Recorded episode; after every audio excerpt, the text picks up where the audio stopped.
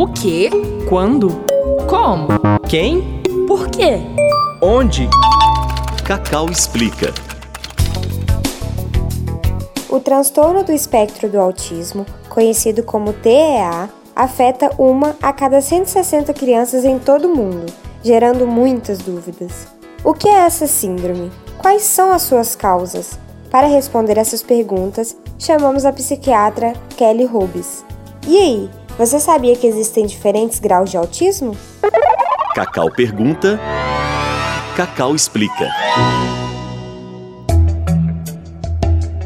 O transtorno do espectro autista contempla um grupo de pessoas com características muito heterogêneas, ou seja, as pessoas do espectro são muito diferentes entre si. De modo geral, o transtorno é caracterizado por um conjunto de alterações do neurodesenvolvimento, como alterações da comunicação e interação social e comportamentos e interesses restritos e repetitivos. Os indivíduos com transtorno apresentam níveis de gravidade distintos, que dependem dos prejuízos sociais e comportamentais. O espectro autista é multideterminado. Pode ser determinado por fatores genéticos, fatores pré-natais e fatores perinatais.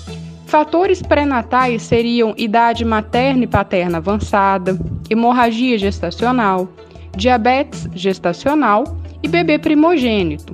E alguns fatores perinatais seriam, por exemplo, complicações no cordão umbilical, trauma no nascimento, desconforto ou sofrimento fetal e feto pequeno para idade gestacional, entre outros fatores.